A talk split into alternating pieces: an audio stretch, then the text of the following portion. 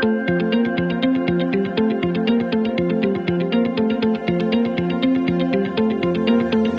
Oi, gente, sejam muito bem-vindos a mais um episódio do podcast Dar à Luz. Eu sou Ju Rezende, sou doula e educadora perinatal, e nesse episódio de hoje eu tô aqui para falar com você sobre coisas que você já ouviu sobre o parto normal que não são verdades. Fique aqui comigo que a gente vai desfazer essas informações aí não verdadeiras e você vai aprender muito aqui comigo.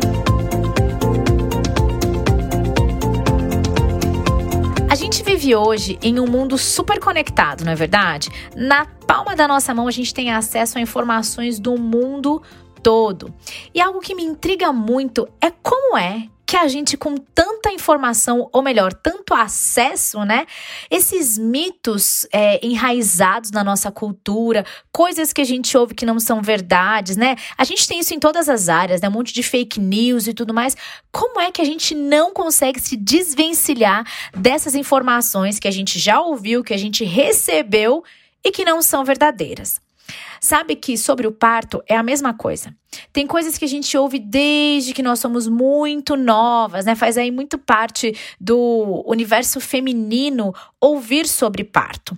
Mas a gente ouve normalmente de mulheres que nos representam ou que representam para nós muita coisa, né? É, e são informações que ficam.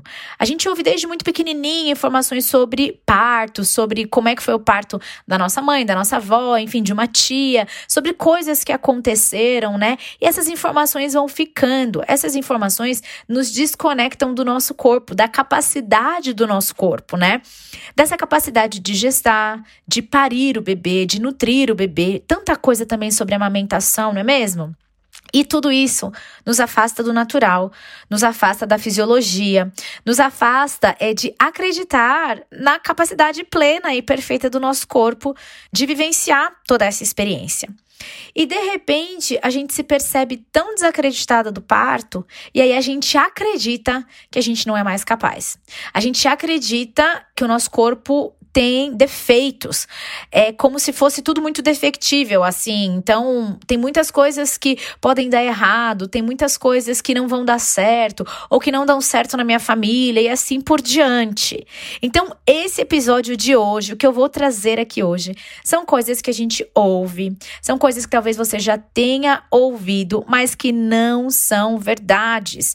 E eu realmente espero que você, ao se identificar com qualquer uma dessas coisas que eu vou falar hoje, você receba aí uma dose de verdade e fique com a informação real, tá certo?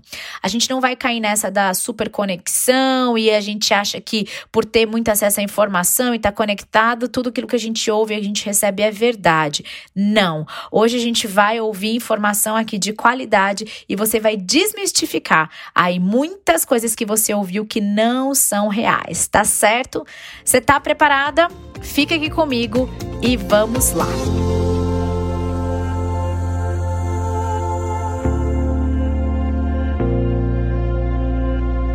Primeira coisa que talvez você já tenha ouvido é: na nossa família, as mulheres não conseguem o parto normal. Talvez você tenha ouvido isso de uma avó, de uma tia, de uma mãe, de uma irmã, de quem quer que seja, uma prima. A grande realidade é que talvez elas não tenham mesmo conseguido por inúmeros motivos, e é que a gente não está num papel de julgamento sobre o porquê o parto normal não foi possível. Mas eu tô aqui te dizendo que não é uma verdade que você não vai conseguir. Entendeu? Não é uma verdade isso. É, não tem como a gente olhar para uma mulher durante uma gestação ou antes dessa gestação e observar o corpo dela e dizer: ah, essa mulher não pode é, ter o parto normal vai existir condições, aí sim, patológicas, são situações, são doenças, são condições que podem sim ser uma indicação real de uma cesárea, mas aí a gente está falando de uma porcentagem muito baixa. O que eu quero trazer é que quando a gente ouve isso de alguém, ah, na nossa família, né, as mulheres não conseguem, as mulheres não conseguem, é um desencorajamento muito grande que a gente recebe. E se a gente for olhar história por história, por que, que aquela mulher não conseguiu, a gente vai ver que existem aí inúmeras questões que precisam ser consideradas, né? E talvez quando alguém fala isso para você, a gente ouve muito da nossa mãe, né? Ah, na nossa família as mulheres não conseguem. Ainda mais quando você diz, ah, eu tô querendo um parto normal, tô, querendo, tô buscando um parto normal, uma assistência humanizada. Todo mundo acha que é moda e fala, ah, nem se empolga não, porque é, na nossa família as mulheres não conseguem. Talvez isso é, seja no intuito de te, de te proteger de alguma frustração, né? De tipo, de repente a pessoa pensa, poxa, minha filha, né? Não sei, minha neta, minha, minha amiga vai tentar, tentar, tentar e não vai conseguir. Então a pessoa quer te proteger de uma frustração. Ou talvez essa pessoa tá transferindo o medo e a frustra frustração dela para você. Então você precisa entender onde é que você tá aí nessa, nessa situação e não pegar isso para você esse desencorajamento. Porque o ponto é que, fisiologicamente falando, toda mulher pode ter um parto normal, certo? Então não fique com essa afirmação de que você não vai conseguir, porque as mulheres da sua família não conseguiram. Você precisa buscar por isso. Você é a que precisa acreditar e você vai ser aquela que vai quebrar então esse padrão dessa família, se você deseja, entende? Mas você precisa desejar e acreditar mais que todo mundo que está ao seu redor de que você vai, essa, você vai ser essa mulher que vai conseguir. O que eu quero trazer aqui para quebrar, né, essa afirmação é de que as mulheres da nossa família não conseguem, por isso você não vai conseguir, é que a condição de ter um parto normal não é algo genético transmitido. Ou não ter conseguido ter um parto normal não é algo genético a ser transmitido. Cada corpo é um corpo e cada corpo tem uma situação. Então você pode sim parir seu bebê, ter a experiência do parto normal, mesmo que as mulheres da sua família não tenham conseguido, certo? Tô trazendo aqui o aspecto fisiológico normal. Se tá tudo bem na sua gestação, gestação de baixo risco, risco habitual, não tem nada que te aponte obrigatoriamente, não tem nenhuma indicação real de uma cesárea. Se não é sobre isso, você pode sim ter essa experiência e você precisa acreditar.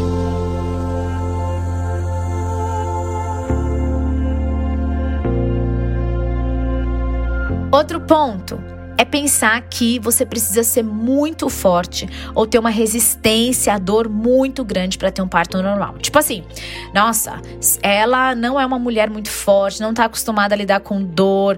Gente, vou explicar aqui. Uma coisa não garante a outra. Eu já vi mulheres muito pequenas, miúdas, sem muita resistência física, no sentido que eu falo assim, mulheres mais sedentárias mesmo, que não tem aquela parada de exercício físico, sabe, todo dia ou toda semana, enfim.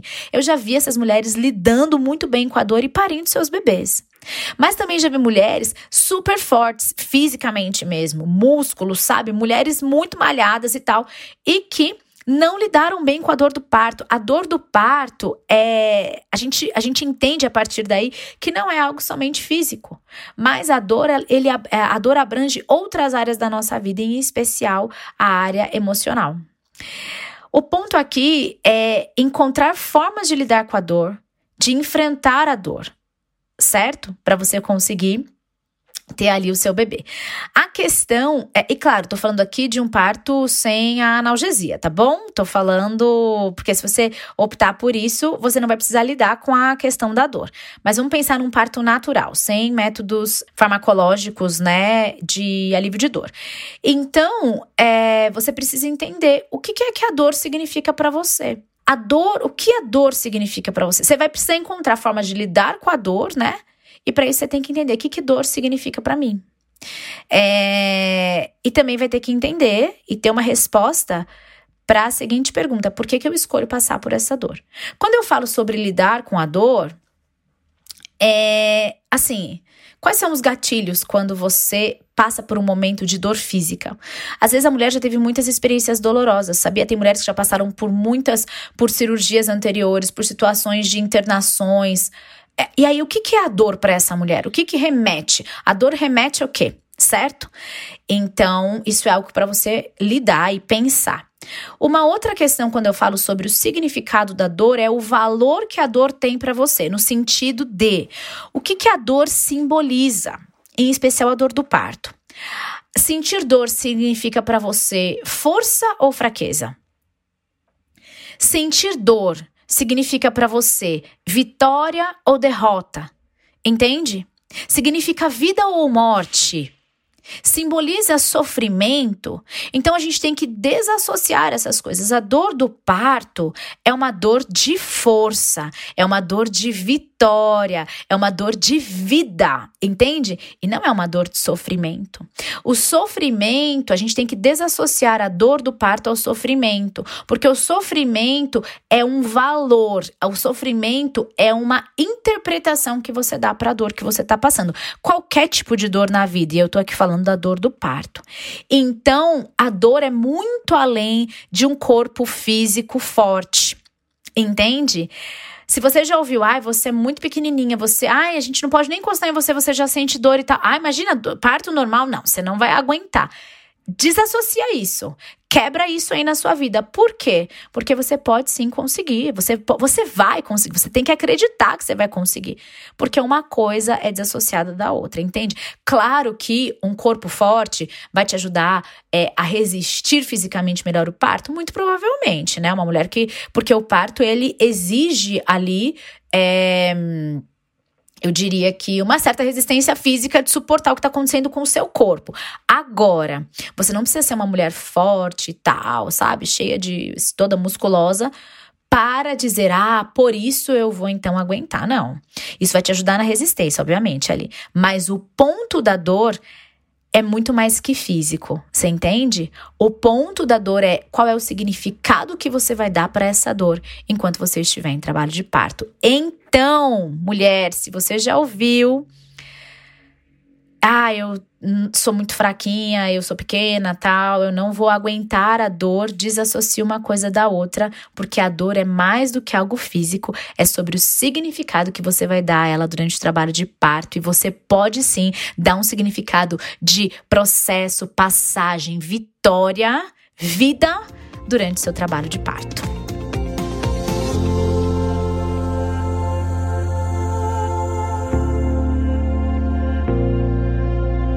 E por último, a frase. As mulheres da nossa família até querem um parto normal, quiseram um parto normal, mas não entraram em trabalho de parto e não tiveram dilatação.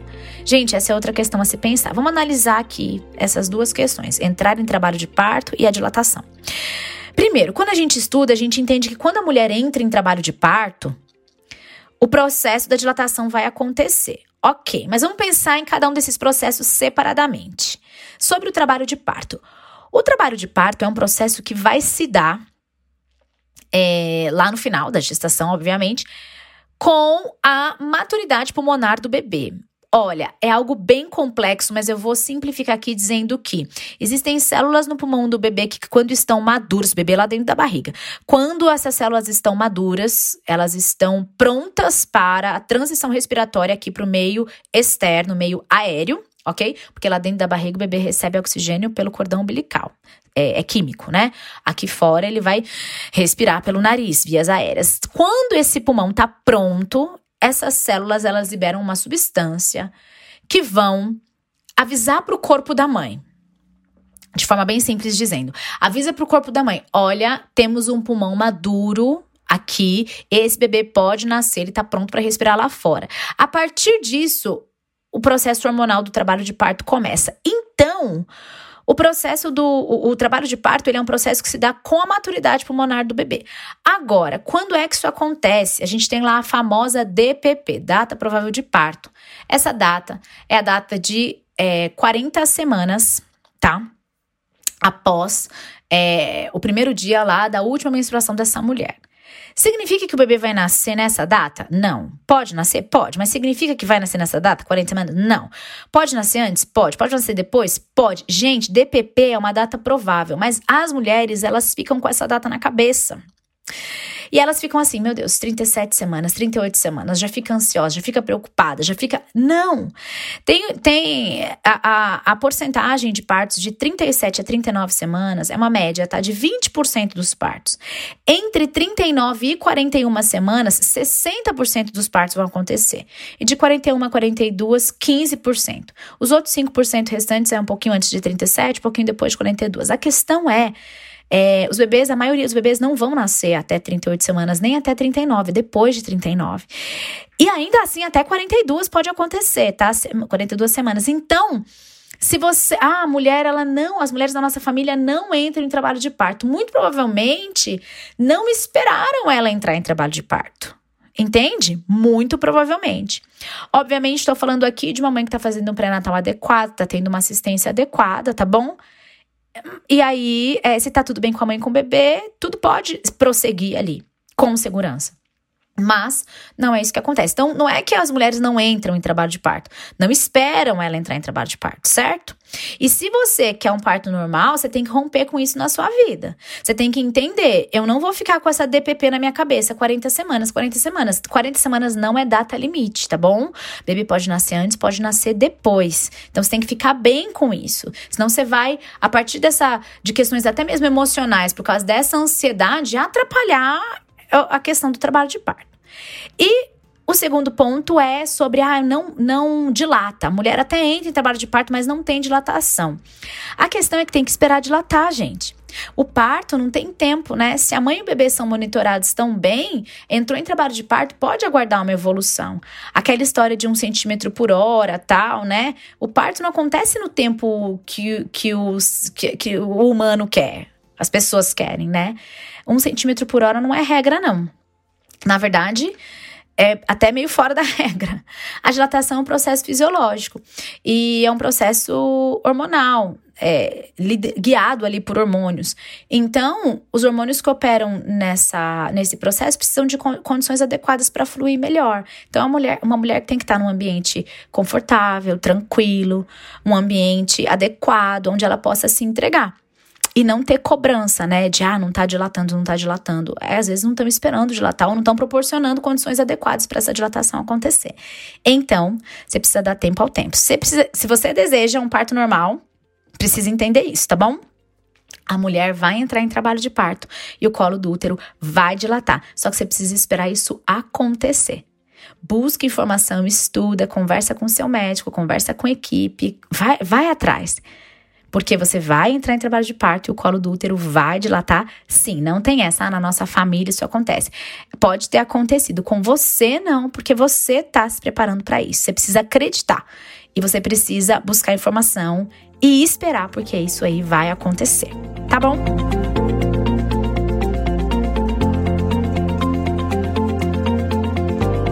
Gente, e esse foi mais um episódio do podcast Dar à Luz. Eu espero que você se sinta muito encorajada com essas informações a quebrar, não só com os padrões, mas a quebrar também com informações erradas que você recebeu.